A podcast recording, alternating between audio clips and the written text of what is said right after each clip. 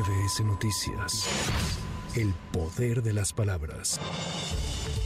La Suprema Corte de Justicia de la Nación desechó por unanimidad el impedimento que promovió la Presidencia de la República para que el ministro Javier Laines se excusara de conocer la acción de inconstitucionalidad que interpusieron senadores de oposición contra la extinción de los fideicomisos del Poder Judicial de la Federación. Laines Positec aseguró que el hecho de que este asunto haya sido turnado a su ponencia no afecta la objetividad. Los impedimentos no se pueden plantear en acciones de inconstitucionalidad ni en contra controversias constitucionales debido a que dichas figuras no están previstas por la ley reglamentaria. Estoy consciente que la Suprema Corte de Justicia de la Nación, ese tribunal pleno, ha permitido de manera muy excepcional la procedencia de algunos impedimentos únicamente, y así lo hemos señalado, cuando estos son planteados por la propia ministra o propio ministro.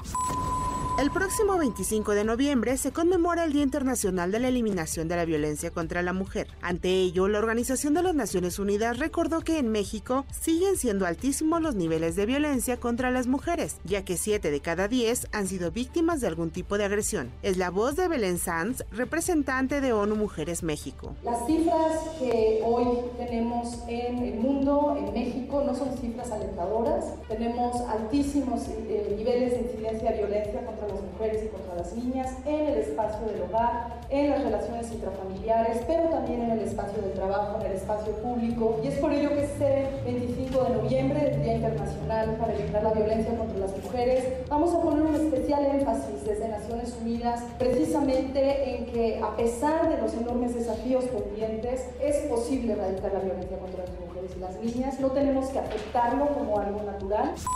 En el balance de la Profeco en torno a las quejas durante el Buen Fin se registraron 21% menos reclamos que la edición 2022. Este año se presentaron 410 quejas, de las que 310 fueron conciliadas y 21 improcedentes. Los proveedores que tuvieron más reclamos fueron Grupo Walmart, a pesar de no participar en el Buen Fin, además de Soriana y Electra. La Profeco destacó que los estados que encabezaron la lista de quejas fueron la Ciudad de México, Estado de México y Jalisco. El gobierno de Israel aceptó el acuerdo con Hamas para la liberación de 50 rehenes en la franja de Gaza a cambio de la liberación de presos palestinos y una tregua de cuatro días.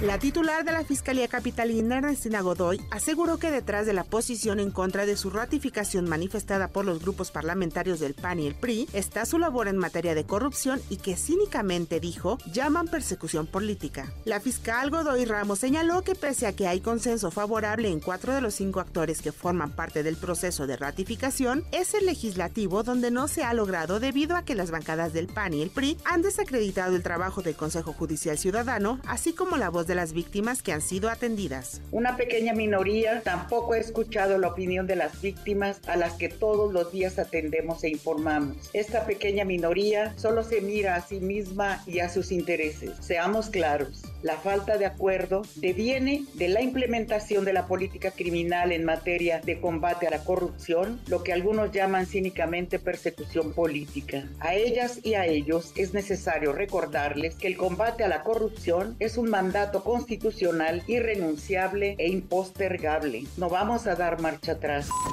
Este martes, la alcaldesa Sandra Cuevas denunció a las dirigencias nacionales del PAN, PRI y PRD por romper los acuerdos pactados y no apoyarla en sus aspiraciones políticas. Anunció su distanciamiento con el Frente Amplio por México y dijo que evitaría la entrada de cualquier político oportunista a la alcaldía Cuauhtémoc. Al respecto, va por la Ciudad de México condenó las declaraciones señalando que la alianza la había arropado ante los múltiples señalamientos durante su gestión y remarcó que no es con amenazas, descalificaciones ni calumnias como se logran acuerdos, pero que al final no sorprendía la actitud tomada por Cuevas Nieves. Morena aprovechó la ruptura para pedir a Andrés Ataide, presidente del Ban Capitalino, que informe si con la exigencia de cargos a la alcaldesa de la Cuauhtémoc pretendía reeditar el modus operandi del cartel inmobiliario que opera en la Benito Juárez. Habitantes de diversas colonias y pueblos de Iztapalapa exigieron al gobierno de la Ciudad de México y de la alcaldía la reubicación del albergue de personas migrantes que se instaló en el barrio San Pablo.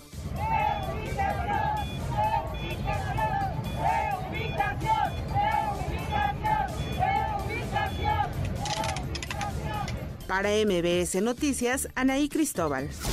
MBS Noticias. El poder de las palabras.